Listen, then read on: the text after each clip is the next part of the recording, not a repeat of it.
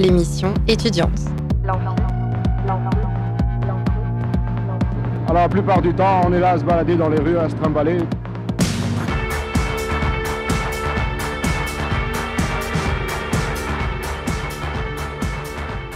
Bonjour et bienvenue dans l'Amphi, l'émission étudiante sur Radio Alpa. Aujourd'hui, on parle d'un sujet festif puisqu'on accueille la Mandibule, association étudiante musicale qui regroupe plein d'activités dont on va pouvoir vous parler aujourd'hui. Et plus particulièrement de l'organisation d'un festival qui aura lieu le 13 et le 14 décembre à Ève, puis au Barouf du Mans. Pour en parler, j'accueille Félix Foucard et Anaël Kergus. Bonjour à vous. Puis ce sera l'heure de la chronique hebdomadaire d'Ismaël. Et pour terminer, nous écouterons la première chronique de Titouan, nouveau chroniqueur dans l'amphi. Ils nous rejoindront plus tard. C'est parti tout de suite pour nos invités du jour. Plus on est de fou et plus on rit. Là où ça devient grave, c'est quand on est plus on est de fou et plus on s'emmerde. Bonjour Félix Foucault et Anna Elkingus, vous êtes respectivement président et responsable de communication de l'association La Mandibule. Est-ce que pour commencer, vous pourriez nous présenter votre association La Mandibule? Euh, L'association La Mandibule est une association étudiante qui met à disposition euh, des adhérents de l'association une salle de répétition pour euh, les groupes de musique qui souhaitent s'entraîner à l'année, une fois par semaine, avec du matériel à disposition alors comment il est venu ce nom de la, mandibule? Il est venu bah, tout simplement euh, autour d'un verre. non, on cherchait en fait avant l'association s'appelait l'AOUM, l'association orchestre de musique universitaire. Euh, il y avait une confusion avec euh, d'autres. Euh, historiquement, il y avait qu'un seul orchestre à l'université. Il y avait l'orchestre du Big Band. On en parlera peut-être tout à l'heure. Et après, il y a eu d'autres orchestres, comme Sympho Campus, par exemple, qui sont apparus. Et du coup, il y avait une confusion, comme si l'association AOUM était chapeautait tous ces ensembles-là, alors ce qui est faux. Du coup, on a décidé de changer le nom, d'avoir une nouvelle identité, un peu plus, un peu plus fun et un peu plus euh, un peu plus loufoque aussi, quoi, pour attirer l'attention plutôt qu'un acronyme. Donc on a, après un brainstorming, on, on s'est arrêté sur la mandibule parce qu'on trouvait que ça sonnait, ça sonnait bien. Mm. Et puis on n'a pas trouvé mieux non plus. et alors comment est né le projet de cette association? Alors c'est une association, donc si on, regarde l'historique, hein, euh, une association qui est assez vieille, hein, qui date des années 90 en fait, qui a été mm. créée par des passionnés de, jazz qui voulaient euh, fonder un, orchestre de jazz, un grand ensemble qu'on appelle ça un, big band, et, euh, et qu'on crée cet ensemble-là, qui rapidement ont, demandé à un ami à eux musicien de, devenir directeur musical salarié, un, professionnel, et au fur et à mesure, la salle a eu, a eu un, espace prêté par le service culture de l'université. Euh, par Eve, un espace dédié pour qu'ils puissent répéter. Au fur et à mesure, ils, ont commencé à acheter du matériel. À un moment, ils se sont dit, bah, on va l'ouvrir à d'autres formations, et donc d'autres formations qui avaient besoin de, de, tout ce matériel-là. Euh, et donc, plein de groupes sont venus, et l'association maintenant propose cinq ou six créneaux de répétition euh, à la semaine pour les groupes. Alors oui, vous mettez une salle de, répétition à disposition. à qui elle se destine en fait, cette salle? Elle se destine à tous les adhérents de l'association principalement des étudiants, mmh. du coup, qui ont leur euh, groupe euh, de musique et qui souhaitent répéter euh, tranquille sans déranger les voisins. Mais ça peut être également d'autres personnes qui ne sont pas en études à mmh. l'université. Donc il faut forcément être adhérent à l'association.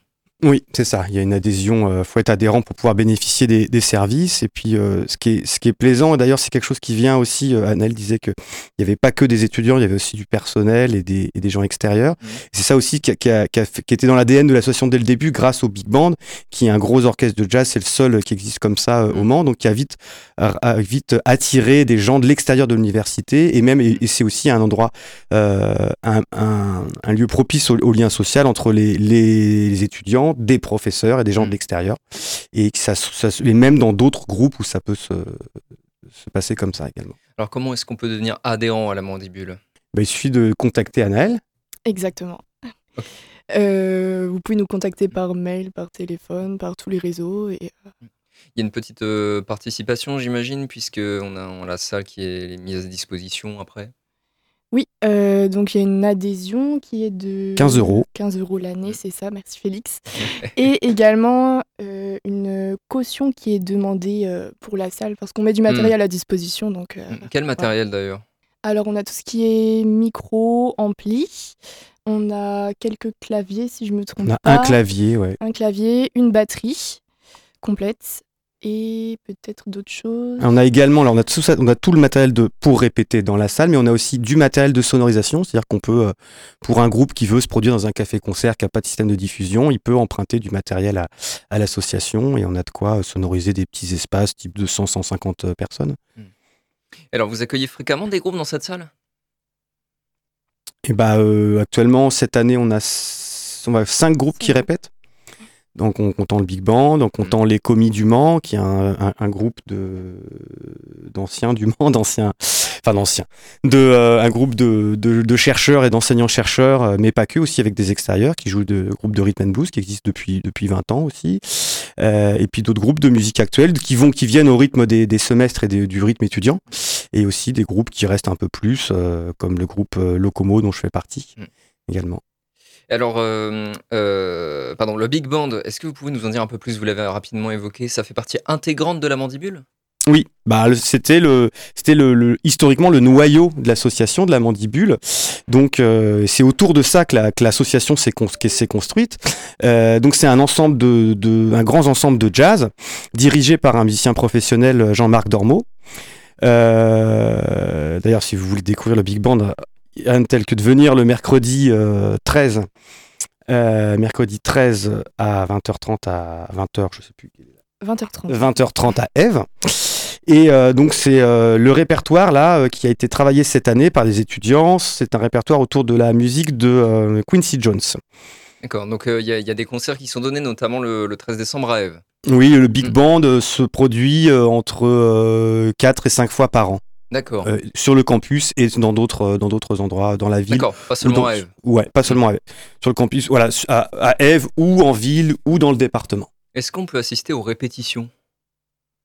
Bah je, je a priori oui, il n'y a pas de Oui, je pense que ouais, ouais. Ouais, Les répétitions sont le jeudi soir à partir de 20h30, si je me trompe pas. D'accord. Oui, si des gens ont envie de découvrir ou se posent euh, encore la question s'ils peuvent euh, rien de tel que de venir de rencontrer directement l'orchestre. Et alors, à qui est ouvert le, le Big Band? Qui peut y participer? Et ben euh, tous les instrumentistes euh, qui ont un, quand même il y a un petit niveau quoi, Mm. mais euh, un niveau, je dis un petit niveau nécessaire pour pouvoir avoir. Il faut avoir quelques années d'instruments, savoir savoir lire, c'est dans les dans les prérequis. Et puis après il y a donc c'est ouvert aux instruments batterie, basse, guitare, piano, et après trompette, trombone, saxophone, flûte. Et voilà, je crois que j'ai oublié personne. La mandibule, c'est aussi l'organisation de concerts, c'est ça? Eh bien, euh, de- depuis, depuis cette année, oui. Enfin, il y a eu des petits événements jusqu'ici, mais cette année, on, on veut vraiment mettre l'accent là-dessus. D'accord. C'est c'est votre projet pour cette année euh, de, de faire entrer une nouvelle activité dans la mandibule, de, de préparer des concerts, de produire des concerts. Et euh, euh, dans quel lieu vous les organisez? Ça dépend dans différents lieux. En décembre, euh, on sera par exemple à Eve, Mhm. la scène universitaire, et également euh, en ville, au Barouf, donc on n'est pas forcément euh, sur le campus.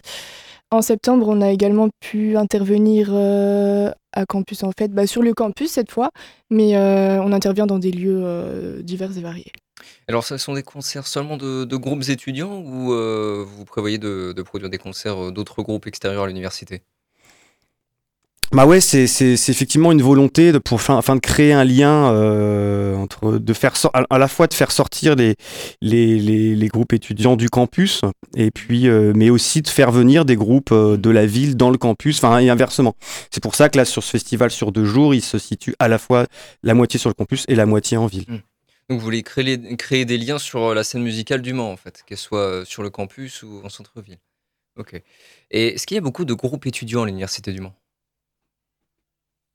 Alors, euh, en ce qui concerne la mandibule, de, de ce qu'on connaît à la mandibule, il y a au moins cinq groupes qui tournent. Après, à l'ENSIM, l'école d'ingénieurs de l'Université du Mans, je mal, sais euh, qu'il doit bien y avoir une dizaine de groupes. Je crois que là-bas, les créneaux Mhm. sont saturés. Donc, on la sur, sur une quinzaine. Si on rajoute quelques groupes, euh, quelques ateliers qui répètent à Eve, plus euh, le Sympho Campus, on doit être. Et des, quelques groupes des gens de l'ITEM, etc. On doit être à une vingtaine de groupes, je Mhm. pense. Et alors, ça représente quel style de musique? Il y a un peu de tout, je crois. Ah, Il y a un peu de tout. Anaël, par exemple, toi, tu. Euh, euh, moi, je joue de la cornemuse, par exemple. Ah oui, donc il y a un peu de tout, effectivement. Oui, oui, il y a un peu de tout. Il doit y avoir des groupes de rock pas mal aussi. Il y a du plus musique savante avec euh, les orchestres. euh, Il y a eu du métal, alors je sais pas s'il en reste. Jazz. Ouais, je pense qu'il y a pas mal de styles de représentés. Bon, tant mieux. Alors, le gros événement à venir pour la Mandibule en cette fin d'année, c'est le Winter Festival, que vous avez un peu évoqué euh, avec euh, la présence de, de concerts à Eve et au Barouf. Est-ce que vous pouvez euh, nous en parler un peu plus? Euh, le Winters Festival se déroule sur euh, deux jours, du coup, le 13 et le 14. On organise euh, deux soirées, donc comme vous l'avez dit, le premier soir à Eve et le deuxième soir au Barouf, qui est un bar dans le centre du Mans. Bah, sur le premier soir, il va y avoir le, le- le- le Big Band de l'université va donc ouvrir la soirée avec un répertoire autour de, de l'œuvre de Quincy Jones. Euh, après, il y aura un concert d'un groupe euh, qui s'appelle Bloom, un groupe de l'Ensim, qui fait plutôt de l'indie rock. Et la soirée se terminera euh, avec un avec DJ euh, DJ Djav, qui est un DJ généraliste. Et euh, et le lendemain, il va y avoir le groupe euh, Locomo qui va jouer euh, au Barouf, suivi d'un duo de DJ qui vient d'une autre ville, qui vient d'Amiens, qui est un groupe de DJ, qu'on, un duo de DJ qu'on a rencontré avec Locomo en faisant une petite tournée dans le nord de la France. Donc, euh, ils nous avaient invités à jouer. Et donc là, c'est le match retour. On les invite à jouer dans le cadre de ce festival. Alors, Locomo, est-ce que vous pouvez nous parler un peu de ce groupe, euh, puisque vous en faites partie? Alors, c'est un, ouais, je, volontiers. C'est un groupe que j'ai monté avec euh, avec mon avec mon, mon collègue, mon collègue et ami qui travaille euh, avec moi euh, à l'Ensim, et on a monté ça avec un, un musicien qu'on a rencontré au Big Band. En fait, moi et euh, on, on sait tous tous les membres du groupe Locomo se sont rencontrés au Big Band. Euh, à l'origine, euh, Barnabé, qui est le troisième membre, jouait de l'accordéon au Big Band, mais là il a la guitare, parce que j'ai découvert entre temps qu'il jouait de la guitare. Donc, euh, et donc c'est un groupe composé de moi à la contrebasse et aux machines, de Mathieu au trombone et de Barnabé à la guitare électrique. Et c'est un groupe qui a deux ans maintenant, qui va fêter ses deux ans là au mois de, au mois de décembre. On aura exceptionnellement pour cette date des invités. On aura euh, un trompettiste invité, un saxophone baryton et un beatbox, Ok. beatboxer. Ah, super. Donc ça va être vraiment une Mm. très belle soirée. Euh, et euh, le groupe a également sorti un clip disponible sur les plateformes. Si vous to- Mm. tapez Locomo sur euh, les bonnes plateformes, vous trouverez euh, C'est Voiture 14 c'est Voiture ça 14, c'est Bah, ça. On écoutera ça tout à l'heure, juste après. Euh, euh, Il y a aussi une identité euh, musicale et visuelle particulière de, de Locomo. Vous voulez nous en parler un peu? you Et bah euh, oui, tout à bah, volontiers. Euh, le Como, on- déjà le, le groupe s'appelle comme ça parce que euh, ça évoque le train et le train c'est un, un moyen de transport populaire dans lequel on peut mettre beaucoup de gens et plein de gens d'univers différents et, on, et dans lequel on voyage. Donc c'était vraiment ça l'idée. Donc et aussi l'idée de trans de cette euh, de cette machine qui est la locomotive. Et, euh, et on s'est après on s'est on s'est vite dit qu'il qu'il faudrait nous trouver une petite identité visuelle assez remarquable. Donc on, on, on se maquille avec de la avec du maquillage fluo euh, sur scène pour avoir une identité. euh, voilà, tout simplement. Ça coûte pas cher et ça et ça marque les esprits. Très sympa. Alors, pour en revenir au Winter Festival, euh, pourquoi ce choix du barouf pour la deuxième soirée? Euh, ça nous permettait de sortir du campus, je dirais, à première vue. Et euh, le Barouf, c'est un bar qui accueille assez régulièrement euh, des groupes et des petits concerts. C'est un endroit convivial. Euh, c'est le ouais, c'est bah, le- pour moi le meilleur café concert du Mans, Mm. euh, qui a vraiment une belle scène, euh, à la fois une belle programmation, une belle scène physique, un beau lieu euh, où on peut vraiment, où on est toujours très bien accueilli. Donc euh, en tant que musicien et en tant que client, donc euh, Et alors, c'est le premier festival que la Mandibule organise, du coup? Euh, oui, c'est le premier festival que la Mandibule organise. Alors, il y a déjà eu dans le passé des festivals organisés euh, par des gens du Big Band de l'université qui s'appelait L'œuvre de jazz dans les années, euh, ça s'est fini dans les années 2000, qui était à côté du festival de jazz. Il y avait aussi un festival de musique universitaire, de musique de jazz universitaire, D'accord. qui s'appelait L'œuvre de jazz. Mais ça, ça s'est arrêté Mm. dans les, au début des années 2000. Et alors, du coup, vous en prévoyez d'autres des festivals, j'imagine, pour cette année? Bah, on, on a déjà une date euh, au mois d'avril pour un printemps en anglais, j'allais dire winter, pour un festival de printemps. Spring, euh, Spring Festival, si, on peut- si on continuera dans le dans, dans, dans l'anglophone. Mais euh, voilà, il va y avoir également une euh, voilà une au printemps. Et alors, combien coûte l'entrée du festival le 13 décembre et le 14 décembre? Le festival est gratuit, donc l'entrée est gratuite et euh, donc euh, bien entendu ouvert à tous. Voilà, et on mettra aussi une, un espace bar pour pas oublier de s'hydrater. voilà. Alors, est-ce que vous avez d'autres projets à venir concernant la mandibule que vous voudriez partager là?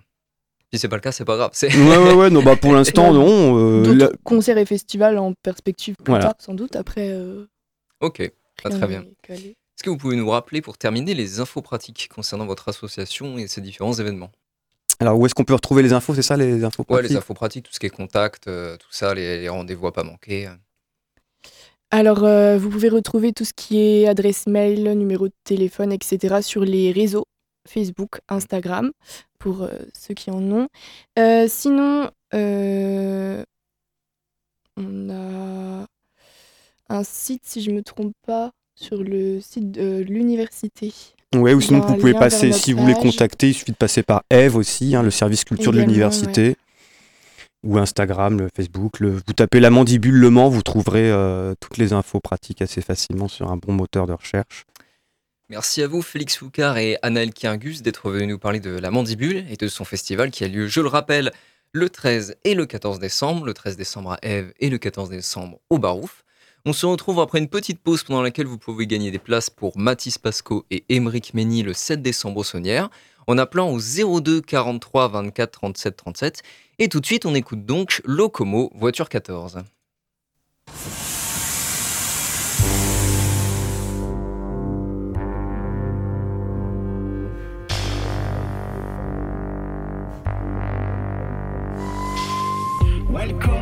Solar Groove Station. Are you ready for the Locomo sound? So, one, two, three, Locomo! De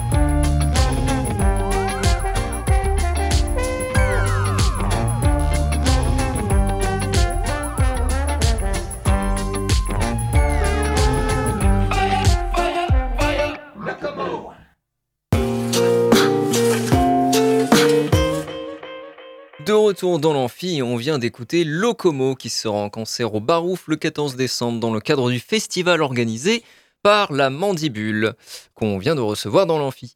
C'est l'heure à présent des chroniques étudiantes.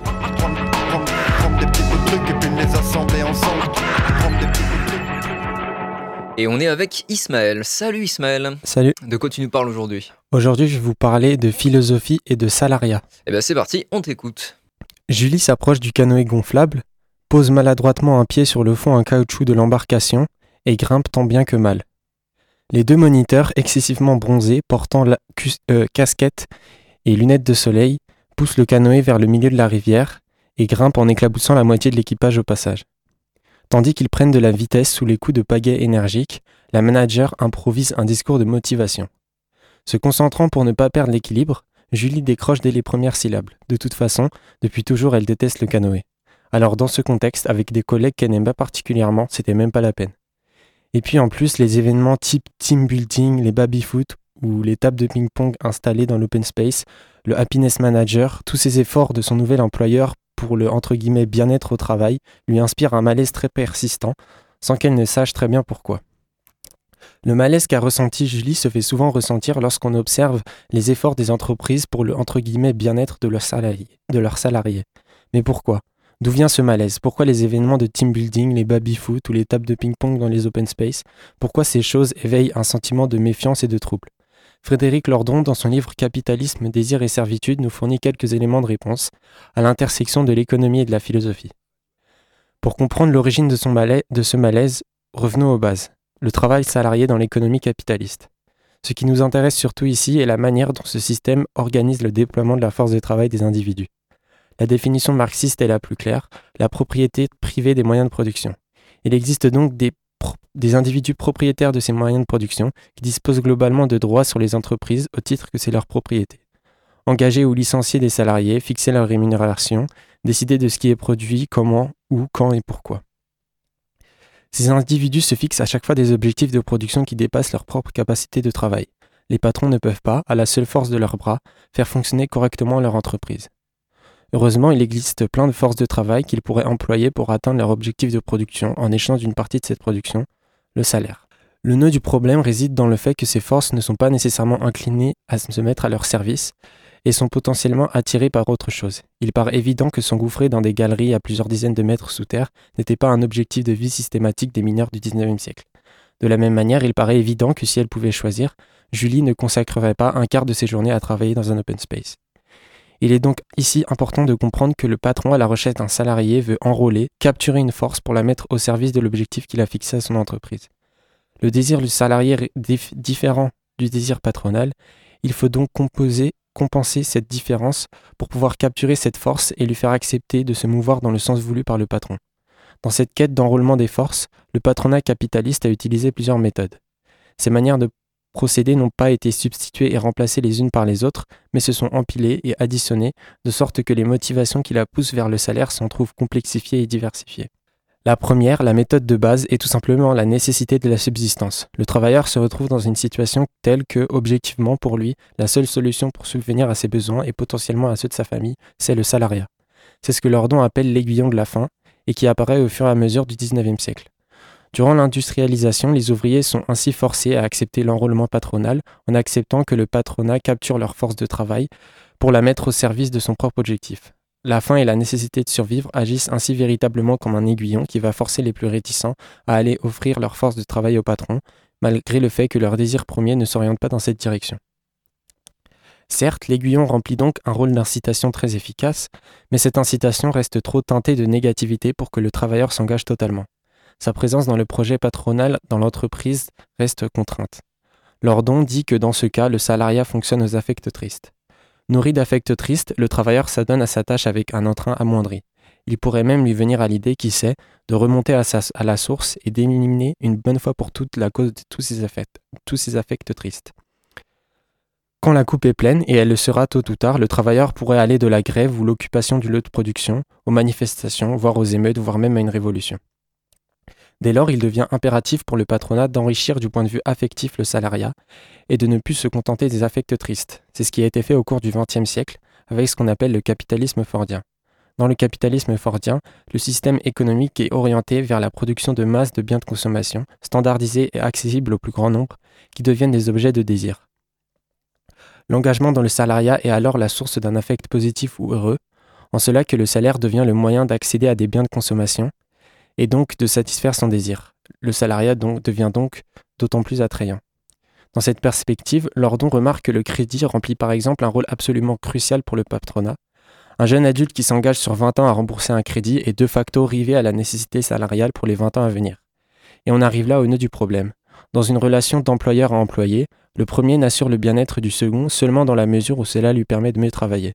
Si on, si on emmène des salariés un week-end dans l'Aveyron pour faire du rafting, ce n'est pas pour leur plaisir mais pour augmenter leur productivité. Le bien-être des salariés n'est tout au plus que pour le patron qu'un moyen et pas une fin. En cela, tous ces efforts pour le bien-être des salariés revêtent un aspect tout à fait repoussant. D'abord, ils sous-entendent une tendance à la manipulation des salariés, qu'on pourrait sans mal comparer à l'éducation canine. Julie souffre dans sa journée de travail, mais on la récompense avec un week-end de team building dans l'Aveyron. Deuxièmement, lorsqu'on met de côté tous les affects positifs procurés par le biais de la consommation, le tableau est résolument plus sombre. Dépouillé des affects heureux externes, le salariat révèle qu'il porte des affects fondamentalement tristes et négatifs. Ainsi, Julie a été, travaillée par un nombre assez conséquent d'affects tristes durant ce week-end de team building, car elle a ressenti à plein volume l'écart entre son désir personnel, rester chez elle, et celui de l'entreprise. Malgré cela, on pourrait toujours défendre que le salarié pourrait quand même consciemment profiter des efforts du patronat pour son bien-être, tout en étant conscient de l'aspect manipulatoire de la démarche. Seulement, il faut aussi comprendre que même en considérant les bénéfices indirects de cet enrichissement en, affect positif du travail, il n'est qu'un palliatif, une solution symptomatique à un problème beaucoup plus profond. Utiliser ces solutions palliatives n'a pour finalité que d'éluder des options beaucoup plus menaçantes pour le patronat et attirantes pour le salarié. Au lieu de compenser les affects négatifs par les affects positifs, on pourrait réduire tous les affects négatifs. Par exemple, le nombre trop élevé d'heures de travail, le sentiment d'inutilité des salariés, la rémunération trop faible ou la manager tyrannique. Mais cela supposerait de repenser le modèle du salariat en accordant plus de pouvoir aux employés ou de réduire les marges de bénéfices, ce qui n'est pas tout à fait dans les plans du patronat. En dernière analyse, il est donc évident que ces enrichissements du salariat en affect heureux ne correspondent pas à une volonté bienfaitrice des entreprises, mais à une manœuvre de compensation des affects négatifs intrinsèques au salariat, que le patronat ne veut pas réduire en raison d'intérêts économiques. Quand bien même on considère leurs maigres intérêts pour les salariés, ils représentent un écran de fumée qui n'a pour finalité que d'embrouiller les salariés sur les raisons de leur bien-être ou de leur mal-être au travail. On comprend dès lors bien mieux l'origine du malaise quant à ces efforts que font les entreprises. Ce n'est en fait pas pour les salariés, mais pour la productivité. Qui plus est, ces efforts révèlent les affects sous-jacents fondamentalement tristes qui constituent la base de l'enrôlement dans le salariat. Merci encore une fois pour euh, cette chronique très bien écrite sur laquelle on voit que tu passes euh, beaucoup de temps. Et euh, ça me fait vraiment plaisir que tu viennes toutes les semaines et que tu t'investisses autant. C'est vraiment cool. Merci. Merci Ismaël. Donc maintenant, on va écouter la musique que tu as choisie pour illustrer ta chronique qui est Mode difficile de Jewel Hussein. Chaque matin c'est la même, je sors de mon lit, les yeux gonflés, le visage démoli, oh, mon dieu c'est la merde. Est-ce qu'il y a un bus qui passe par Rivoli? Mais qu'est-ce qui se passe ici? Et je sais bien que c'est pas le charbon ni l'appel. Mais des fois j'imagine que le manager m'appelle, me disant le maga flambé, ne viens pas, c'est pas la peine. Mais ça n'arrive pas. Que les bien-pensants se balancent tous sous un drone. Parce que j'entends tous les jours que la vie est courte. Mais la vie est longue quand on fait pas ce qu'on veut. Mode difficile. Parce que je sais qu'un jour j'en aurai marre que ça soit les autres qui décident. Je sais pas si on peut toujours appeler ça de la malchance ou God qui fait signe. Vous êtes licencié. Comment ça, licencié? Eh bien, l'entreprise pense que vous ne blablabla, blablabla, blablabla, blablabla. Tant mieux. J'ai pas besoin de vous, je m'esclave. Tu crois que ce que tu fais des envieux Nah, qui voudrait voguer sur bateau d'esclaves? Allez-y, bafulez moi mon chèque. Pas besoin de vos échelles ni de vos chaises. Dans de moi je serai mon propre chef. On a l'habitude mes potes et moi de gaulerie devant l'échec Et quand je dis 9-9 c'est que je suis plus fort quand on me rejette. Ils nous ont pris pour des chèvres Un troupeau divisible Vous devriez briser vos chaînes. On emmerde le déficit. Pas les couilles si on les gêne. Tant qu'on atteint ce que l'on qualifie cible. Sur une jambongère, mode difficile T'as déjà. Déjà eu l'impression d'avoir niqué la partie avant même qu'elle ait commencé. Alors tu cherches, tu cherches, t'essayes de revenir. Tu voudrais savoir la dernière fois que t'as sauvegardé, mais tu t'en rappelles pas. Et tu sais pourquoi? Parce que ça fait bien trop longtemps que c'est comme ça. Ouais. Ça fait bien trop longtemps que c'est comme ça. Des fois je peux parler en ayant le seul. Et si tu veux, ma fierté n'aime pas les douilles. Faut que je fasse attention, je suis plus tout seul. Personne nourrit sa mif avec des doutes. Pas de machine arrière quand je m'élance. Je veux la rivière entière. Qu'est-ce que je m'en fous des gouttes Avoir le monde fera jamais de grande différence. Donne du pouvoir à un homme, il demandera le double. Qu'est-ce qu'on ferait pour ramasser notre peur Qu'est-ce qu'on ferait pas pour ramasser les sommes? Les gens ne font pas ce dont ils ont peur. Les mères en pleurs ont toujours fait des hommes. Où j'essaye, où je fais 8 euros de l'heure. Combien de temps tu crois que j'ai envie de supporter des ordres? C'est bien qu'ils auraient voulu que j'éteigne mon cœur. Défaut de fabrication, je suis monté dans le désordre. Yeah. Tu sais ce que je remarque quand je regarde mon feed? Les gens veulent tous avoir le premier rôle sans comprendre qu'ils sont même pas dans le film. Je crois qu'on est tous un petit peu malades. Je crois que les thunes attaquent nos ganglions lymphatiques. Ça fait pour eux, ça s'apparente à une banane. Aucun argent fera que nous oublierons la fatigue. Mais je crois qu'on aura toujours des bugs. Tant que les portes s'ouvriront qu'avec des thunes, on cherche tous à faire partie du club. Parce que la vie nous fait chanter le même tube. Y en aura toujours pour jouer les thugs. Très peu pour se demander pourquoi on se plume. D'ailleurs, y aura toujours des refrains qui peuvent flinguer tes jambes et demander pourquoi t'avances plus.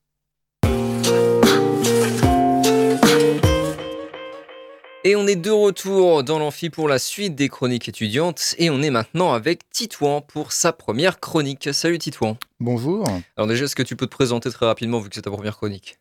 Alors moi c'est Titouan Bélanger, je suis en L2 d'histoire du coup à la faculté du Mans. Ça marche. Eh bien écoute, tu vas nous parler de quoi aujourd'hui? Je vais vous parler du groupe T-Rex du coup. Eh bien c'est parti, on t'écoute. Alors bonjour. Donc le groupe T-Rex c'est un groupe de glam rock anglais des années 70. Il est fondé à Londres en 1967 par Mark Bolan, chanteur, guitariste et compositeur. Le groupe, il fut d'abord nommé Tyrannosaurus Rex. C'est d'abord du coup un groupe de rock, de folk, à, la Tolkien. Euh, c'est une particularité qui consiste à s'inspirer de l'univers du Seigneur des Anneaux. Il existe encore euh, des groupes de musique qui s'inspirent euh, de cet univers, comme le groupe de métal Summoning, ayant sorti leur premier album Lugburs en 1995. Tyrannosaurus Rex, il est d'abord un groupe qui n'est pas spécialement voué à la popularité, tant son style est spécifique. Le groupe il est formé autour de Mark Bolan et euh, il, possède une seule performance en, en quatuor avant de se dissoudre. Bolan il conserve le percussionniste Steve Peregrine Took et Tyrannosaurus Rex devient un duo euh, folk psychédélique inspiré de la mythologie Tolkien. La combinaison unique de la guitare acoustique de Bolan, de ses vocalisations distinctes et des tablas de Took, qui est un instrument de musique de percussion de l'Inde du Nord, les établit dans la scène underground. L'amitié avec John Peel et la collaboration avec le producteur Tony Visconti marquent leur parcours. Après une tournée américaine infructueuse, Mickey Finn remplace Took avant l'enregistrement de A Bird of Stars. Pourtant, en 1970, un changement drastique de style va s'opérer au sein, de cette bande, en passant d'un style folk à un style plus rock. Leur nom il est alors raccourci pour T-Rex. Cette année-là, le groupe est composé de Mark Bolan et Mickey Finn, qui a rejoint la bande en tant que percussionniste vers la fin des trois ans de folk. À cela, on ajoute les deux nouveaux membres, Steve Curry, le bassiste, et Bill Legend à la batterie. C'est avec leur album Electric Warrior, en 1971, produit par Tony Visconti, que T-Rex devient une valeur sûre d'un genre musical alors très nouveau, le glam. Ce genre que vous connaissez à travers la figure du fabuleux David Bowie, chez qui on trouve d'ailleurs une référence majeure à sa partie glam, euh, le groupe Bolan, notamment euh, les deux albums Hunky Dory et Ziggy Stardust. Electric Warrior est le chef-d'œuvre de T-Rex, avec ses 11 titres exceptionnels, nous donnant un groove magistral, des percussions entêtantes et des riffs de rock variantes pouvant plaire à n'importe quel amateur de n'importe quel style de rock. La presse nomme le phénomène se dégageant du groupe la, euh, qui s'empare du pays dès la fin de 1971. C'est d'ailleurs cet album qui m'a permis de découvrir ce groupe, qui me suit désormais à la trace, et c'est plus précisément la comédie merveilleuse euh, dramatique britannique Bill Elliot qui me l'a mise à l'oreille, puisque la bande originale du long métrage est composée de six titres de cet ouvrage musical. On peut également connaître le, euh, titre de leur chanson grâce au manga de Naoki Urasawa, qui tire euh, son nom de celle-ci, à savoir 20, euh, 20th Century Boys. Les fans de T-Rex y créent des émeutes à force de vouloir toucher les membres du groupe. Il y a un documentaire Born to Bookie qui est, tourné nul par, Ringo Starr. et qui sort à la fin de, des années 1972 et témoigne de cette folie. Je me permets d'ajouter une mention spéciale à l'album euh, Tanks de T-Rex, qui, euh, pour les spécialistes, est l'avant-dernier album avant la fin de leur âge d'or, mais qui offre des chansons époustouflantes, Band to Boogie, Madonna ou encore Ten Ten Pin Lady. Pour autant, le succès de T-Rex y reste très anglais, le groupe il n'arrive pas à séduire le public américain. On peut cependant attester de la place marbrée qu'occupe le groupe de rock grâce à leurs deux plus grands albums, Electric Warrior et The Slider, mais aussi grâce aux reprises qui sont faites de leur musique, notamment par Placebo, Guns N' Roses ou encore le groupe Suxy and the Bunches, sans oublier David Bowie. Malheureusement, T-Rex n'y retrouvera pas le même élan qu'au début des années 1970, malgré des pics d'intérêt, avec l'avènement du punk qui aurait pu mener à de nouveaux grands titres, mais qui sera jamais possible à cause de la mort de- du chanteur Mark Bolan qui signera la fin de l'aventure. Merci beaucoup Titouan pour cette première chronique. Ça a été? Ça a été un peu compliqué, mais ça va. Oh, c'était bien. Eh bien, écoute, tout de suite, on va écouter la musique que tu as choisie. N'oubliez pas que vous pouvez gagner des places pour euh, Laurent Barden et Go to the Dog le 9 décembre au Saunière en appelant 02 43 24 37 37. Et donc, pour illustrer ta chronique, Titouan, on va écouter T-Rex, Cosmic Dancer. I was dancing when I was 12. I was dancing when I was 12. I was dancing when I was out. I was dancing when I was out. I danced myself right out the womb. I danced myself right out the womb. Is it strange to dance so soon? Myself right out the room. I was dancing when I was eight. I was dancing when I was eight. To dance so late? Is it strange to dance so late?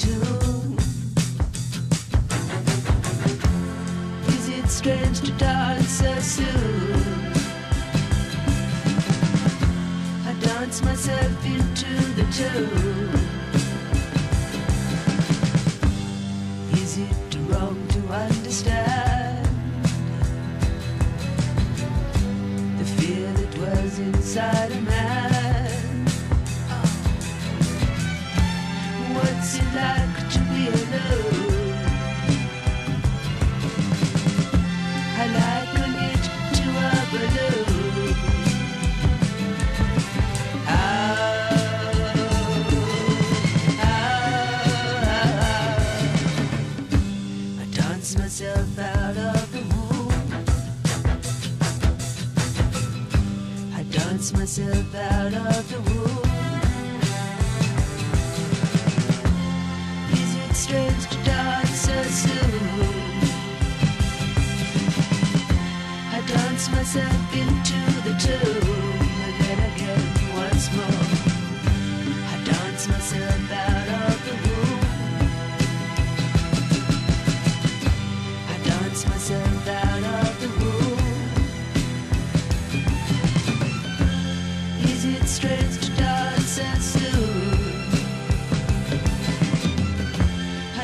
myself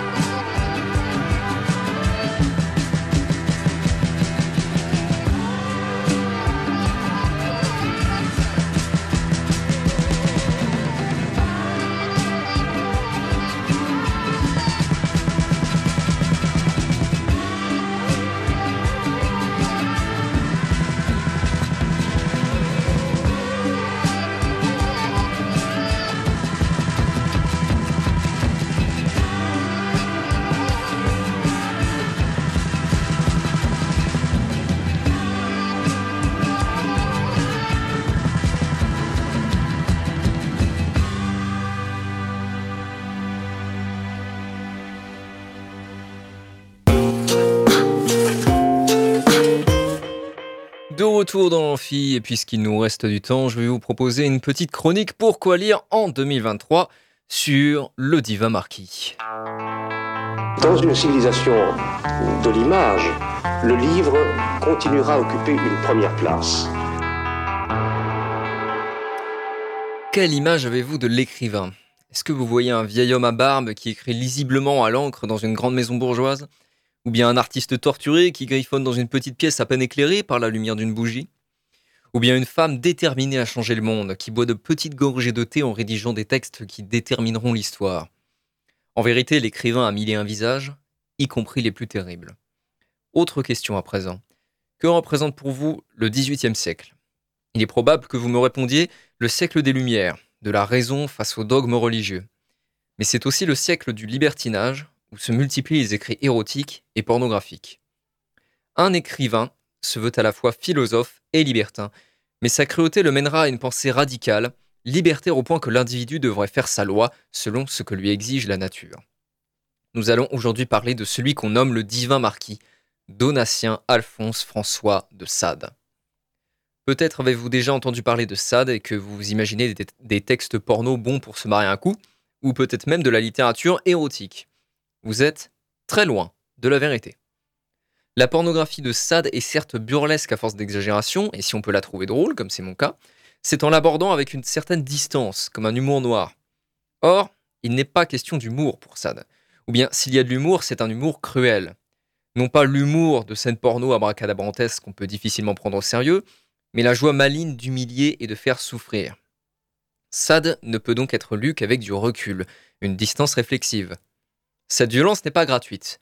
Ou plutôt, si, elle l'est. La violence commise par les personnages est gratuite. C'est la violence du texte qui, en revanche, elle, sert la philosophie de Sade qu'il souhaite exposer à son lecteur.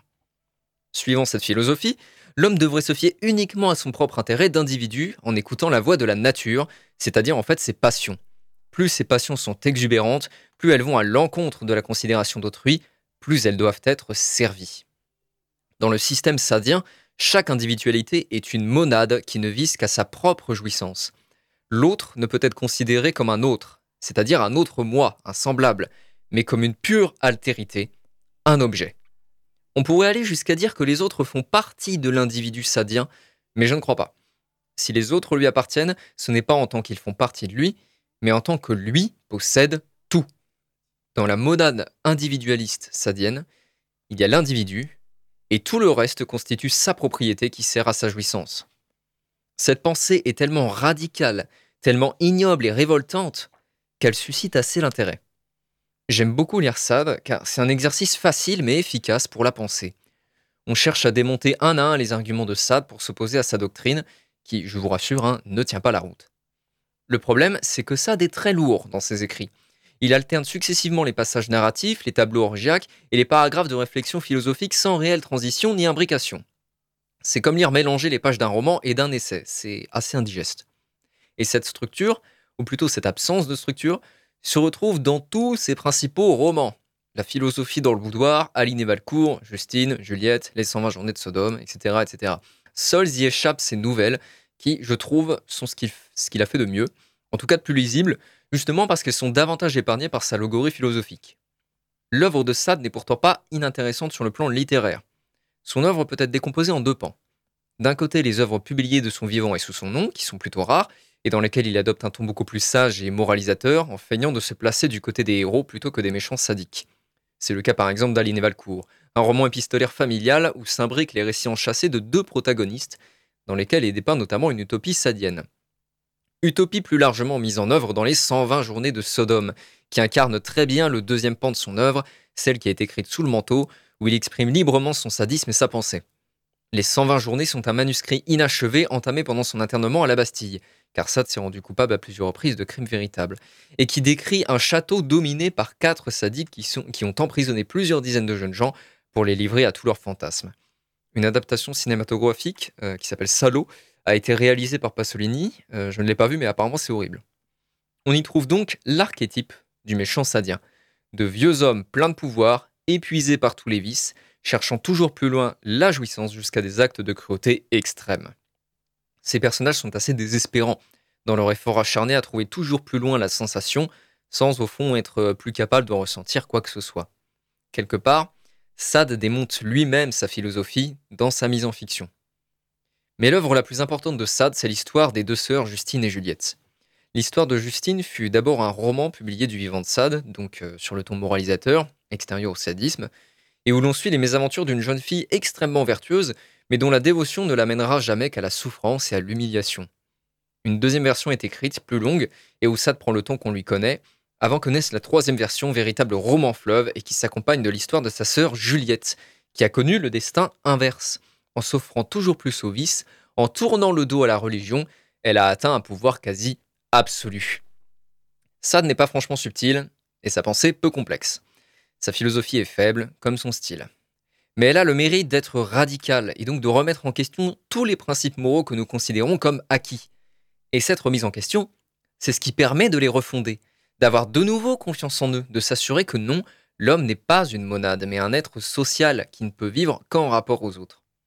On doit aussi à Sade une critique virulente du dogme religieux et de l'influence qu'il a sur la pensée du peuple. Qu'il se soit ou non tourné dans une mauvaise direction, Sade nous a permis de nous ouvrir à une pensée libre, débarrassée de toute valeur qui n'appartient pas intrinsèquement à la raison. Finalement, dans Sade, il est peu question de sexe. La pornographie n'est qu'une des apparences de l'abus du pouvoir qu'incarnent les personnages sadiens. Des hommes dépassés par leur passion, qui en perdent l'humanité. Quand je relis les 120 journées et le portrait des immondes châtelains, je ne peux que penser à certaines personnalités politiques qui découpent à la tronçonneuse les institutions qui fondent une société de droit commun pour déclarer la liberté totale. Voilà ce qu'il faut retenir quand on lit Sade. Quand on nous dit liberté, demandons-nous liberté de qui? Bref, lisez Sade en 2023. Dans une civilisation de l'image, le livre continuera à occuper une première place.